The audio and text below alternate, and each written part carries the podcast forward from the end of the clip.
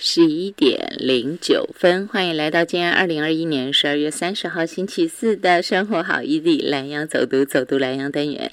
今天就要为蓝洋走读单元画下美好的句号啊！只是二零二一年的句号，二零二二年又会是一个新的开展。在莱阳走读单元当中，我相信所有收音机旁的听众朋友一定都跟我一样，你也很清楚知道说我是喜欢这个单元的，我是欢喜的。为什么？因为有很多人的生命在这儿绽放美丽的花朵，或者这么说吧，有很多人的生命在这儿得到了滋养，然后他的生命厚度就因此更加的温润浑厚。那这些都是生命力，这些都会灌注在他的人生当中。他在面对每一件事情、每一个转折，不管是好的往上走，或者是有些时候是波折，哈，可能辛苦一阵子，但是我相信这些丰厚的养分都能够成为他接下来继续往前行走得更好。更稳的那个力量啊，又是又或者可以说生命的基石吧。但是你要怎么样去把社区大学这二十年来，就是他能够协助这么多人，他能够这样默默。其实我觉得社区大学也不吵闹哈，社区大学就是默默的，然后丰富人家的人生，这样就很多学员都因为社区大学而丰富圆满。那这些有没有人来帮忙把它写下来呢？让大家以后可以看到社区大学的故事呢？结果就真的有哎，真的有哦，真的有社大二十年专书就在今年出版了，而且最近也举办了新书发表会哈，记者会在县政府开的那个新书发表会，然后县长也特别就是参与了新书发表会。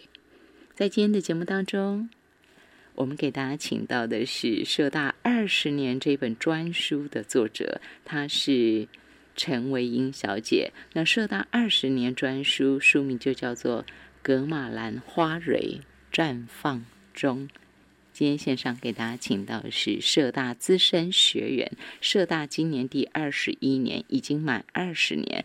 然后维英小姐呢？他是大概社大成立之后两年或三年左右就加入社大学习的行列，所以是资深的社大人。给大家请到韦英，午安，您好。呃，你好，主持人，各位听众，大家好。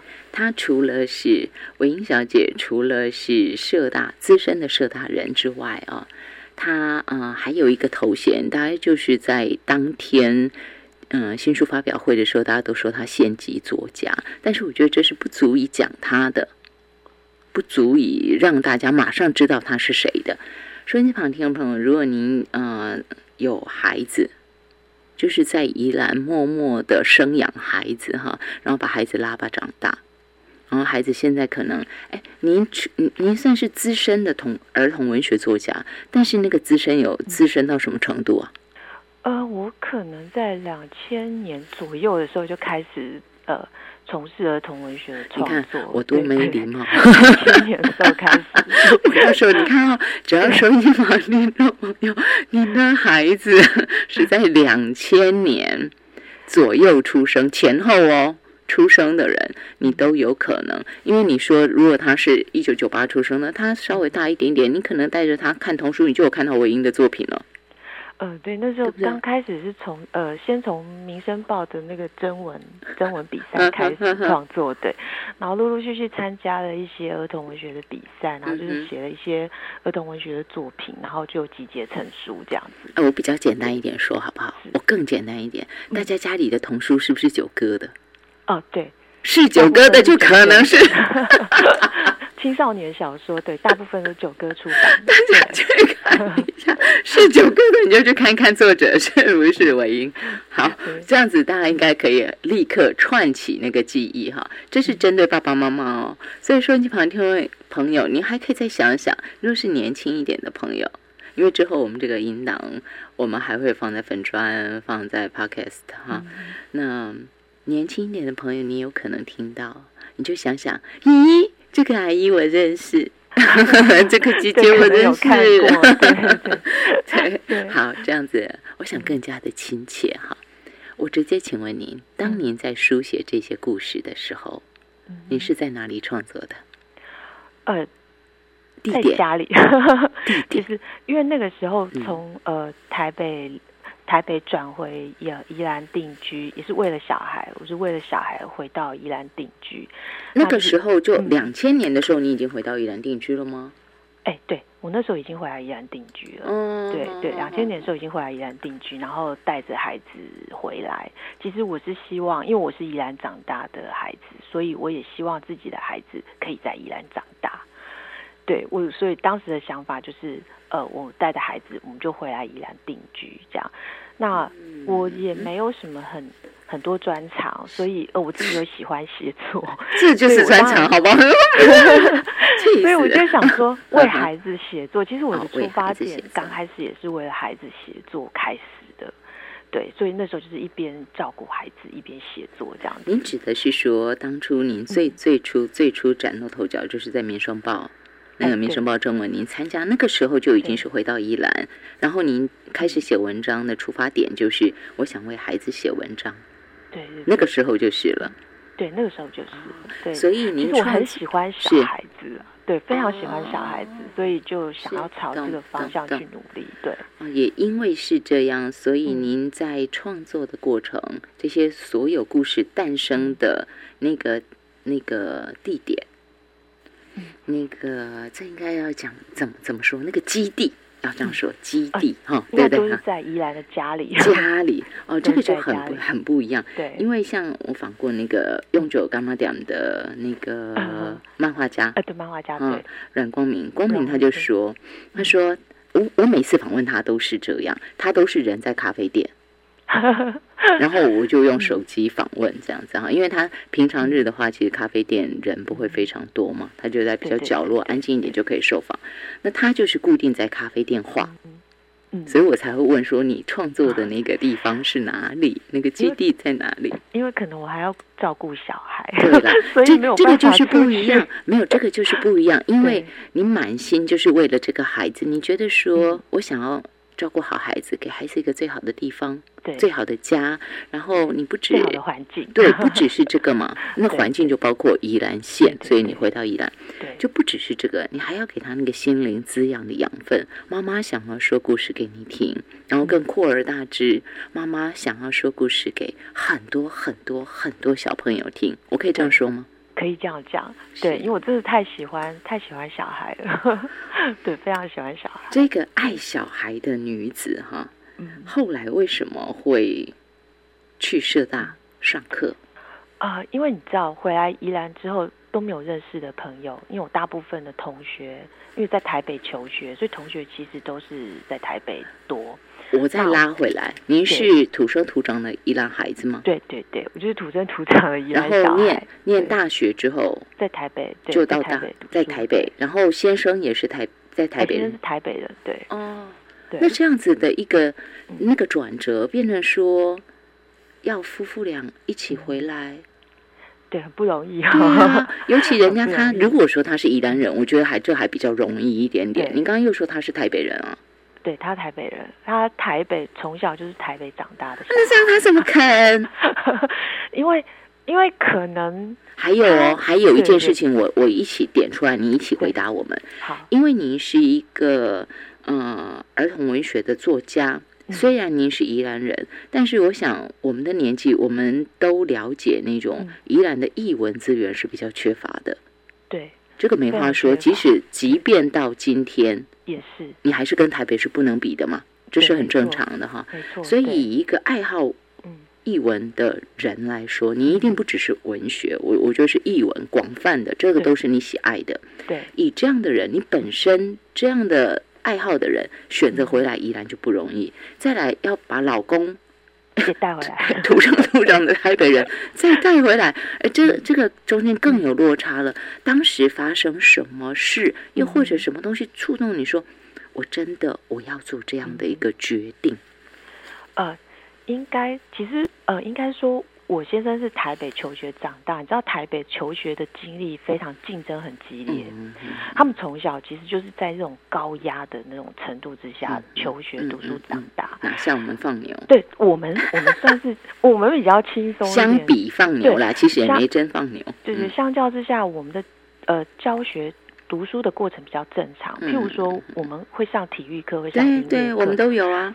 其实很难想象。您是男女的吗？对，我男男女中。对嘛？那我们是，我们都是男，我们都还有正常的体育课、音乐课，那些都有啊。哦，全部都正常上。可是你知道，我先生在台北的求学，他没有上过音乐课，好可怜哦，真的。所以他其实当我在跟他，而且他也从事教育工作，所以当我在跟他沟通这件事情的时候，他也觉得我们不不是很想要小孩在台北这么竞争激烈的地方生活。嗯嗯，主要是主要是我们后来有共识，因为他自己从小经历过那段过程，他其实觉得很痛苦。嗯嗯嗯，他觉得很痛苦，而且他也不认为说成绩分数要高，呃，非常优秀的学校才是很好的一件事情。嗯嗯，哦，我们也达成共识哦，所以我们希望说孩子可以回到一个比较呃快乐的环境，然后升学。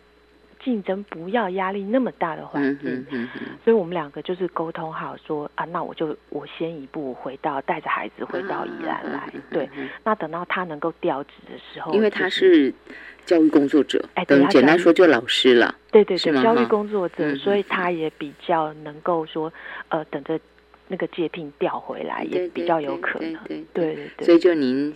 先走一步，先回来，对对，然后他就等到可以掉的时候才掉回来，回来。哦，所以这中间差很久吗？哦，可能差了，可能三年四年有吧，三四年，三四年。可是那时候孩子已经已经出生了。哎，对，那时候第一个孩子已经出生了。对，这这这一段也是算辛苦哦，因为不可能当时的。当当时的交通并不是像现在这样，对不对？对对，不是，他就是只能一个礼拜回来一次这样子。他变成一每个礼拜回来这样子，一个礼拜回来一次这样子。对，一个礼拜回来一次，然后因为以前交通不像现在这么发达，一个礼拜回来一次，就变成说他是礼拜五。哎，当时周休假日了吗？还没。还没，好像也是六日。对我印象中是六日回来这样子，所以时间其实很短，嗯，很短，对不对？礼拜六下课以后才回来嘛。对，那几年那几年大概是这样。那你那一段是真的很辛苦，就是妈妈的那种心呐，为了孩子好的心，所以有种种的嗯困难啊或什么的时候，其实也转化在作品里，会吗？会啊，对，其实当时写作就是寄托，嗯嗯，所以我们又绕回来说，为什么我会去社大上课？嗯嗯，啊，也就是因为真的人生地不熟，那我又觉得说关在家里头写作或者是在里头是一个不是很好的事情，嗯对，那我就一定要跨出去，对，那不知道怎么跨出去，后来也是看到社大来招生，嗯嗯嗯，那我觉得说我应该跨出去去上课，嗯嗯嗯，对，后来我就去。社大选修上课这样子。哦，所以纯粹那个时候，其实我并不是，就是说，韦英，你并不是说我我已经知道什么课是我很想去上的，不是，而是说我知道我应该要跨出去。对对对，虽然我现在在家是有事做的，所以，所以我当时刚开始去社大上课的时候，其实就跟一般民众一样，我不太知道社大是什么，然后就觉得他可能就只是一个呃，很像说什么。呃，另外一个可以让我去读书的地方，就是学一些什么知识的地方。那晚上刚好有这个时间，空档，对空档的时候，那我我来去上课看看。是，就这样子就成了资深学员。其实后来一路上下去是吗？对，后来好像修了几堂课之后，修了几年之后，也是因为家里头的。呃，原因就是第二个小孩出生了，但是那时候老公已经回来了。哎，对，老公回来了，所以才有第二个小孩。哎，对对对，我才敢生第二个小孩。对啦，然后时间自己也会更有余，因为有两个人可以有替手了嘛，哈，有帮手。然后第二个孩子出生，然后呢？您在选课的方向上头就有改变了吗？还是什么调整？第二个小孩出生之后，本来以为那时候是呃那时候正好是在修罗叶老师的课，罗叶老师，罗叶老师写作的课。对对，那时候可是因为我第二个小孩健康有问题，啊，呃，对，身体状况有问题，所以可能也是社那时候社大上课上到学期中一半，不得不停课，就是没有办法，没有办法去继续上课，就是从那个时候停课之后，开始要照顾小孩，是。对对对，一直到这几年，小孩真的大很多了，嗯，然后身体状况也算是比较稳定，稳定，对对对，然后才可以松一口气，就可以分身再回到社大，为了自己而学习，为了开心而学习，对对对对对，就是妈妈哈，为人父母者的那种艰难，这中间一段断几年呢？啊，断很多年，有没有十年？哦，可能有哦，因为要让孩子对，因为稳定，对不对？对我小孩身体状况很多，嗯，不是很好照顾，所以其实后来先生牺牲也蛮多的。就是他可能呃，教育界本来会有一些升迁的机会，或是说他也都没有办法。反正我可能调我，我可能愿意调我多一些机会，对不对？他他其实就都没有办法，他就都他就放弃了，应该这样说，那个是放弃，对。因为小孩常常呃，可能临时会有状况，必须就诊啦，或者是求医这样。父母要在身边，对，我们一定要身边，而且两个人要互相轮流支援，所以就没有办法，很多事情就都停住了。所以，嗯，所以这次张杰荣校长找我来呃做这本书的时候，我也是觉得很感激。就是觉得很感激，说哎，他既然还记得我，那种那种那种感觉，对，应该这样说。我刚刚听到您说有孩子身体不舒服啊，孩子身体在健康上头有有这样的疑虑，让父母亲很挂心，甚至于先生也因此放弃了很多升迁的机会哈。对，我突然有一种感觉，就是这更能够体会说。社大在很多人心里扮演的那个角色，当然我们可以是很幸福的那种外出学习啊，哈。但是社大我们都知道，有很多人在这里真的是展开他的另一个人生，截然不同的人生。那也有很多人是找到出口，心灵的出口，慰藉。真的太多人了。所以我才觉得说，其实林杰龙校长找您是太合适了。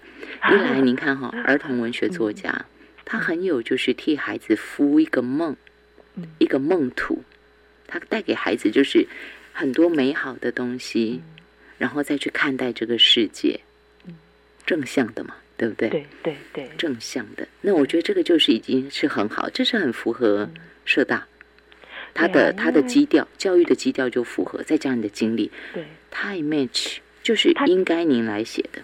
他其实真的就是在我那时候写作，呃，就是上罗叶老师写作课程的那个时间，呃，跟罗叶老师学习到学习到一些写作的精神。嗯，然后也就是在那个时候，刚好社大举办了第一届他们的写作征文比赛吧。嗯，对。然后我好像是第一届的第一名，第一届的第一名，而且刚好就是非常巧的，呃，后来就是那个课停了之后的隔年，呃，隔年之后好像呃，我又写了一个短文啊，我后来又修了吴明贤老师的课，哦，吴大哥，吴明贤老师的课，然后在他们两位老师的身上也学到很多，那等于是社大帮我们接连了这个线，嗯哼。对，接起了这个线。那后来也是因为这样的关系，我参加玲珑山的文学比赛，那我也得奖，也是第一届。玲珑山的，对玲珑山的，那你参加很多比赛哦。呃，就是从那时候开始，就是觉得我好像有信心，嗯，觉得有信心说。那时候你早就已经开始创作了。对，但是没有得到很大的肯定，因为如果你没有参加比赛的话，必须要的，你要崭露头角嘛。对对对。其实后来也是因为这样子开始，所以我常说社大帮我真的是开启了我另外一个一扇窗，给我这个机会跟老师接触，然后我开始参加比赛之后，呃，觉得我好像可以朝这方面发展 那种感觉。对，因为你得到肯定了，对对。对你得到肯定之后，你就会更有信心，然后好像说我真的是可以靠写作写作继续下去。对，也是从那时候开始，陆陆续续开始得了九哥的九哥的奖，也是嗯从林中山之后，哎，林中山同一年我也得了九哥的奖哦，，是同一年。哎，同一年，对，同一年，同一那个时候大约是还记得是几年吗？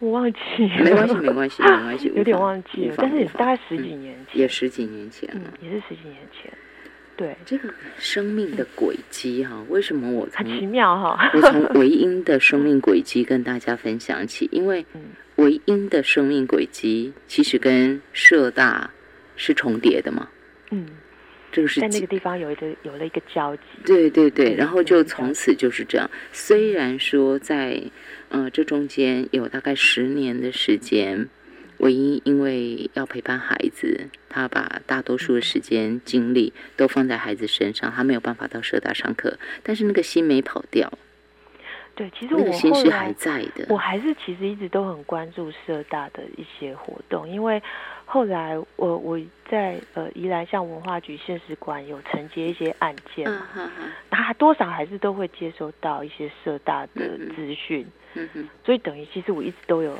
很很关注社大的一些讯息。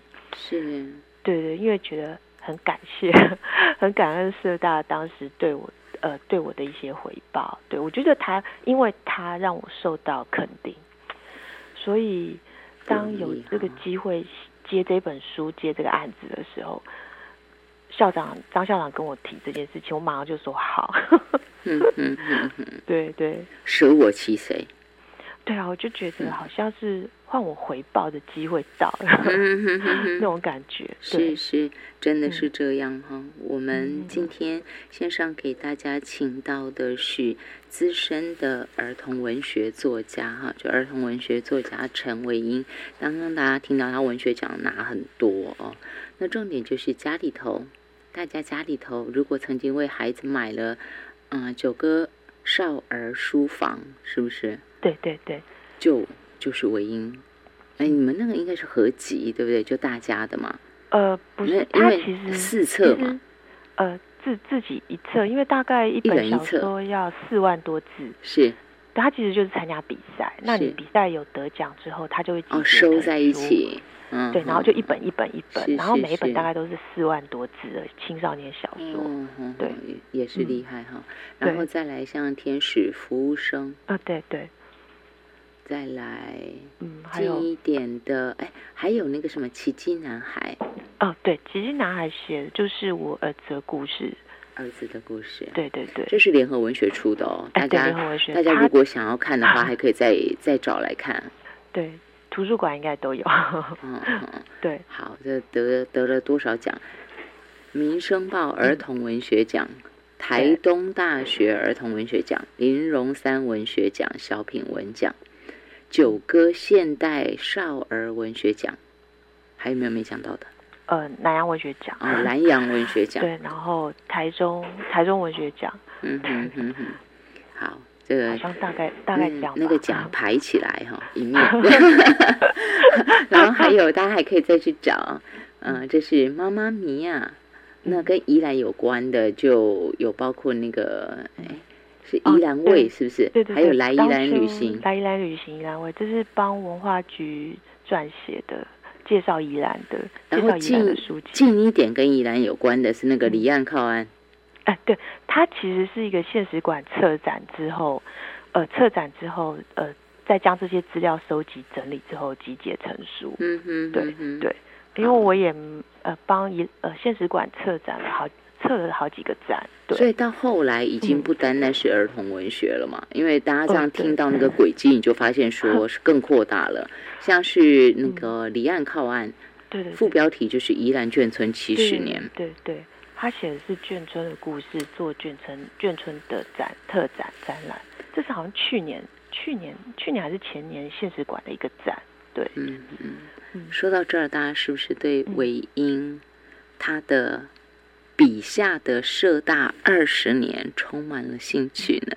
这样一个多元，他的作品多元嘛，然后一个很资深的作家，他到底会怎么样记录社大二十年的点滴呢？二十年可以写的东西太多，但是也可以说不知从何写起。嗯那首先就是你要定出那个轴线来，一个作家会怎么帮我们大家抓出社大二十年为大家书写呢？我们今天线上给大家请到的是儿童文学作家，我们给大家请到的是呃县级作家哈，在宜兰县哈县级作家，她 是陈维英小姐，给大家说到是她为社大撰写的二十年专书《格马兰花蕊绽放中》，我们休息一下。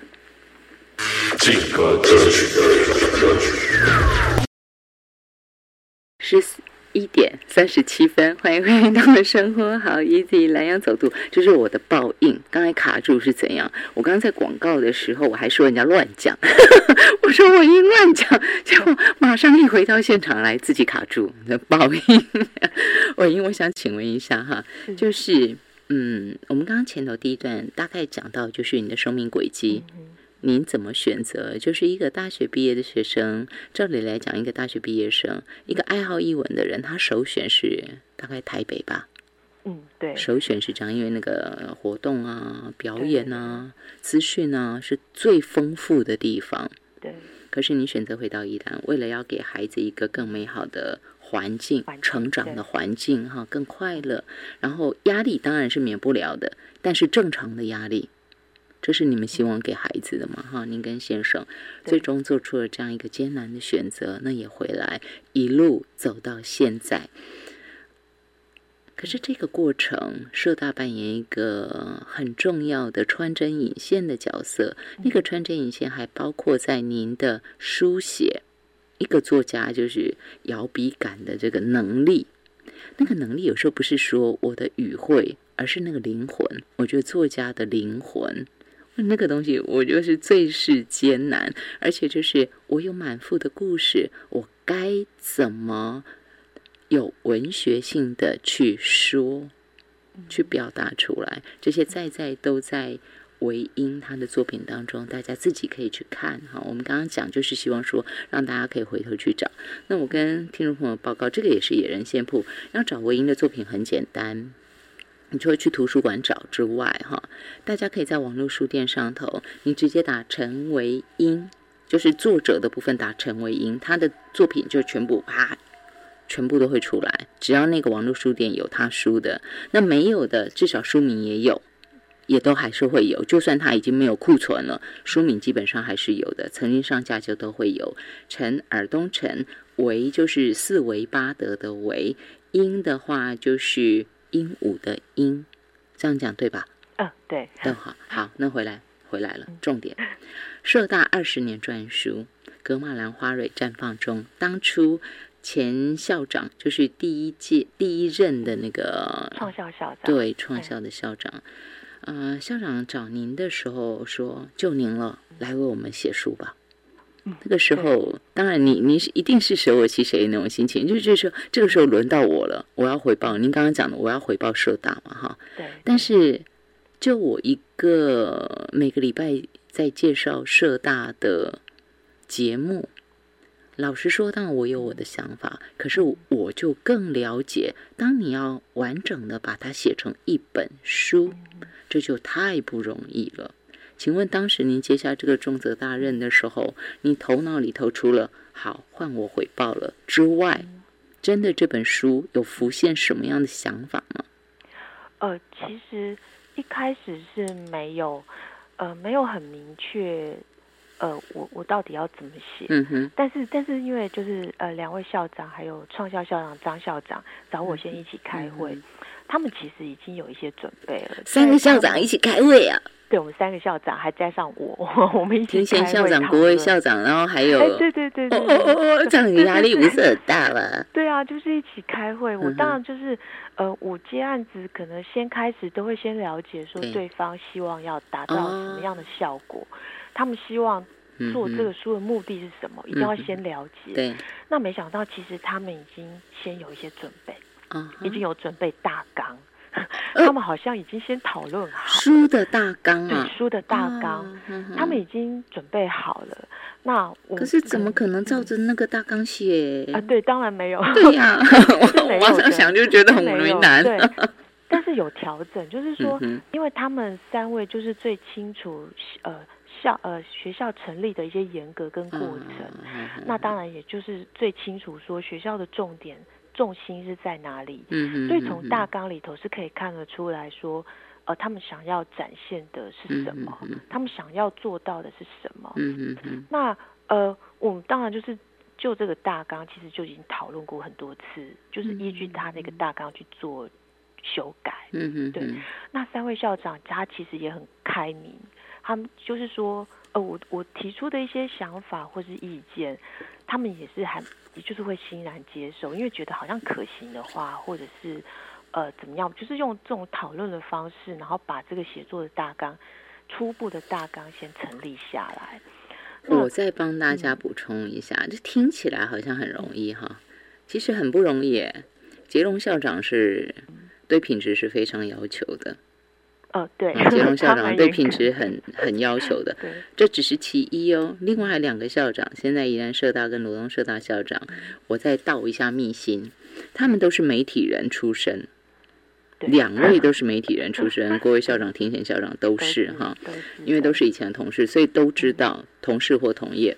嗯那这样对他们对写作又会有自己的想法。我要说的是这个媒体人嘛，我自己也会有我在写写一则报道的时候，我一定会有一个方向，要书写的角度，然后甚至于是如何去呈现它。每一个人都有想法，所以你的每一次会议应该都不容易的吧？嗯，就是就是，其实讨论嘛，互相激荡，有时候就是这样。因为大大大致上，我们三个人的目标很确立，就是说，因为社大已经成立二十年，嗯哼哼，呃，势必一定要将它呃如何形成的，那中间经历过什么样的事情，让大家能够？对，让大家能够用很清楚的方式了解这个学校成立的整个过程，嗯因为它不是很容易、很简单就成立的。对对对。对，对，所以呃，他们希望我能够做到的，就是把这这这整从头到尾的从无到有的这个东西，嗯呃，能够非常的清晰，然后呈现出来，可能让学员跟读者说，看完之后，呃，学员能够重新知道说，嗯哦，我们社大的成立过程是这个样子来的。嗯哼，那可能还有一个目标，就是让不了解社大的人或是外界的人，因为其实蛮多外界的人对社大还是有一些误解。那也是希望说类似有一点像很大的补习不班、对对不了解才艺班对对对，就很像这样去。我觉得就小看了啦，其实是小看了。对，他们其实因为没有没有接触，没有介入不了解是哼难免啦。嗯，那当然，如果说有文字的力量，就是呃能够非常清楚的说明说，哦，那我们社大的形成的过程，那社大它到底跟坊间的补习班不同的地方到底在哪里？那他希望说我能够点出做到的这个核心目标，大家是一致的。嗯哼，对，所以这个方向如果一致的时候，就是还蛮好，蛮好调整说啊，他就是要有一个脉络，怎么样进行，按照时间序，然后去把这个从无到有的整个过程把它点出来。所以您故事怎么说的呢？对啊，就呃，可能一开始的时候，嗯，呃，当然就是我我去张杰荣校长家，大概访谈了七个多小时。对他好辛苦哦。对他，他就是其实他非常的坦率跟坦诚，嗯把嗯嗯学校呃怎么成立的啦，然后呃到底中间经历过什么样的过程，比如说嗯一开始一定也就是呃其他台北市已经有这种呃那个呃黄武雄教授在倡提这个、嗯这个嗯这个意见的时候，其实他们都很赞同。嗯哼，当时就已经关注到，他觉得说宜兰的教育不能落后啊，嗯我们一定也要有这样的精神。是，那刚好社区大学的这种理念跟他们几位教育改革者的理念还蛮接近的，嗯，所以当时他们就有这种念头，跟县政府开始沟通协商。那县府当时是刘守成县嗯长，哼哼哼，觉得好像呃也应该要有有支持啦，对，有支持，嗯哼哼所以才会有这样的开始。那开始之后，他们大概就是去观摩啦、协商啦，然后一步一步看看，呃，在宜兰我们该以什么样的形式、什么样的方式成立呃宜兰社区大学，还是这样一步一步、一步一步慢慢走过来。最初是只有宜兰社大在复兴国中校区的，后来才有罗东社大。对对那我要对给他补充一下的就是，其实真的很不容易。我想讲碧路蓝缕应该也是不为过了，对，因为你要运营一个校区，然后要有，你说在学员之前，你必须要有课程嘛？对，你到底要开哪些课程？你要延聘哪些老师？嗯，有没有符符合我创校？对，还要招募员工，对吃苦耐劳的员工，然后对，对真的要吃苦耐劳，要耐操然后还要这个大家就知道，你要这些东西做起来，背后有一个很现实的东西，嗯你要钱。对，这所以你是很大的一个原因。您刚才讲说刘守成校长，哎，不是刘守成校长，刘刘守成县长，嗯。我就印象里头，因为那时候已经在跑新闻，印象里头他算是支持的。但是你看，经历这么多历任的县长，嗯然后大家知道钱也不是县长一个人说 OK 就 OK，你还要议会过，议会同意，对，嗯，还要议员也要支持，嗯所以这个中间经历很多很多。对，有有时候真的是难的，你得还要你办教育嘛，还可以总集；办成人教育还可以总集。对啊，老师说其实经费并不像说我们国民教育里头可以拿到的这么多，嗯，然后加上刚开始成立的时候，其实大家就跟我一样，跟我当初社大是什么，其实他不了解，对不是很了解说这个到底是什么，所以当初难免就是会有一些误会，也不是很了解。那当然，他们这这书里面也有提到说，他们刚创办前几年就碰到经费被删的危机，对对对对那也是一个我没有看到您的书啦，嗯，没有寄给我，然后所以所以我一定要抱怨一下，竟然没有寄给我。哦，可是。可是因为我那时候跑过嘛，哈，跑过新闻，所以我知道那个状况，我知道那个是很艰难的、很艰难的过程，在办学的过程中，你要怎么样能够这样继续撑着下去？对啊，嗯，因是不为容易，也要民间的力量了。对啊，校长就有提到嗯说，因为才刚做几年，他们其实很想做出一些成绩给大家看看，因为毕竟是要做出成绩，让县民知道、哦嗯我存嗯在的意义。对，可是还没有做出真正很多成绩出来的时候，就突然间面临到经费被是删，当然真的是会觉得还蛮难过的这样对子。对，你可以把它当成说好像只是上课，但是它绝对不是，因为它真的默默改变很多人生。有时候我不禁这样想哈，嗯，这也是一个社会教育，也可以说是一个社造吧，对对对。可以这样说，对不对？对，所以呃，在这个书之前的前前半部提到的是学校成立的从无到有的这一段，其实基本上这一段是比较坚硬一点，就是它可能会有一些历史性的资料、啊哦，这难免啦，需要对需要。嗯那所以当时我也跟三位校长谈到说，如果说要让民众更能够了解说什么是社大的时候，嗯社大是什么，我觉得最好的方法是举例子。嗯哼哼哼，对，因为举例子的话，可以让人很容易了解很容易对懂。对对，所以大概在书的中中大中段这一部分里面提到了非常多的例子。是。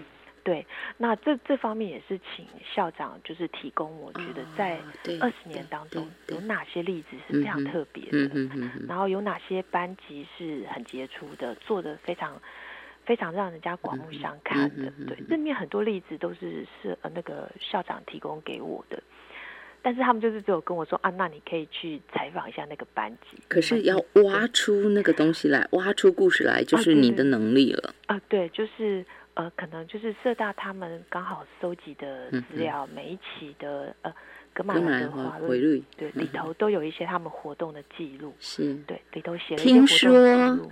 某人是全部看过一遍，对，我就去社大办公室 搬这些合订本，去搬合订本回家看，因为真的好多对，好多哦，然后就是慢慢看，慢慢找，然后慢慢去归纳，然后去觉去中间呃收集说呃哪个班级的活动资料，因为它分散在各个各个期数里面，嗯对，那当然就是也是有找呃讲师跟学员做访谈。嗯哼，对，那讲师跟讲师，有些讲师那里他自己会也会收集到很完整的资料，那他们也都是很无私的，全部都提供给我，嗯哼哼，对，提供给我做参考，然后让我可以更了解他们的班级，然后更了解他们在这二十年或是十多年里头做了哪些事情，对，哦，所以就是让我在整理工作上就是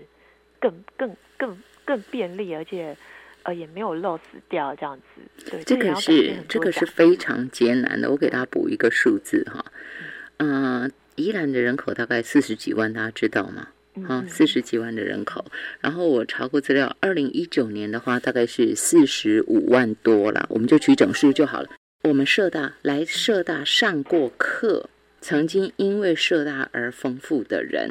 将近宜兰县三分之一的人口，嗯，这么多，所以你你刚刚说的那个过程啊，听起来就好像一切都有脉络，一切都有轨迹啊。因为有人收集，所以我就什么都有啊。其实哪里 哪里有那么容易，对不对？我刚刚讲那数字，你就知道非常不容易的事情嘛。对，所以其实。还是有漏掉一些没有写在书里面的。不是我，我不是要说你漏 掉，我是说这个太难，太难。就是你东西很多，你到底要怎么去做取舍，然后找出最容易？就像你刚刚讲的，到底什么是社大？我要举例嘛，是人是班，然后他们就是代表社大精神。这个说故事太难，说本身对您来讲，我觉得根本不是问题。你前面找这些确立下来，那个那个真的是大海捞针。对啊，对，刚开始的时候确实是还好有您，这个不是 不是您这样的资深作家，我觉得恐怕是力有未逮的。呃，可能也是前面文化局跟现实馆训练我多年。也我我觉得这个真的是要有一点背景了。也要有一点基本功的，要一点基本功的，从当中去找一些关键关键点，对对对，真的很不容易，要花一点精神。所以这本书从一开始到最后出版，大概花了一年的时间，一年的时间，差不多有一年的时间。以您这样的功力，还要一年的时间。我为什么要讲这些？是希望大家跟我一起期待韦英的这本《格马兰花蕊绽放中》社大二十年专书。我是希望大家跟我一起期待，我们大家一起来看。因为有时候我们觉得我知道社大是什么，但是真的知道吗？你来看看韦英说的故事，可能他还看到了很多我们不知道的那个面相，那个很很美丽、很璀璨的生命力，那是社大的生命力，也是我们每一个县民的生命力。对啊，我我看了这些。哎，我最后只剩下一分钟的时间。好，对，你要给我们大家说到是您觉得最最精彩，或是最想跟大家分享的一分钟。哦，其实我我其实这次访谈了这么多人之后，其实我觉得非常的感动。里面很多老师、讲师、学员，其实他们付出真的很多，而且。更重要的是，他不求回报。嗯就是有时候哈，我我们当然进社大读书是为了增广自己的见闻，或是增加自己的知识。可是有时候发现，你跨出去帮助别人的时候，那种感觉更好。嗯哼，对他们其实觉得做了很多非常好的事情之后的那种回报，其实是更开心的。嗯哼，所以呃，社大的精神其实也是这样，你自己收自呃，就是等于自利利他。哦，自利利他。对。所以这这次是一个非常好的平台，你在这个地方也比较能够找到一些志同道合的朋友，嗯嗯，对，然后共同一起去做你想要做的事情。其实大家都希望社会可以更好，嗯哼，然后大家环境居住的环境也可以更好。可是这是需要大家一起努力的。有没有回到了最初那个，嗯，因为有孩子了，想给孩子更好的环境，对对的那个为因。是不是？对，完全扣合在一起。对，就是大家希望说生活的环境能够更好，其实是需要大家付出。大家的付出其实也能够为孩子创造更好的环境。我们今天延伸下去，对。我们今天线上给大家请到的是希望我们的环境越来越好的，她是陈伟英，这是一个作家的心声，这是一个为人母的一个女性。她的那个心声，也是一个资深的儿童文学作家，她最想要呈现出来的那个美好世界与愿景。大家可以一起来看这本书《社大二十年专书》，格马兰花蕊绽放中。跟您说再见之前，您可以十秒钟告诉我们在哪儿找这本书吗？呃，这可能要呃洽询社大，因为它好像是非卖品，对对对。哦，要直接跟宜兰社大或者罗龙社大联系。对对对，因为它是非卖品，对对对。好，那这样我们大家知道了。可能图书馆以后应该也会有。哦，希望要有，方便大家借阅哈。谢谢回音，鼓励大家，对，谢谢，谢谢，拜拜，拜拜，拜拜。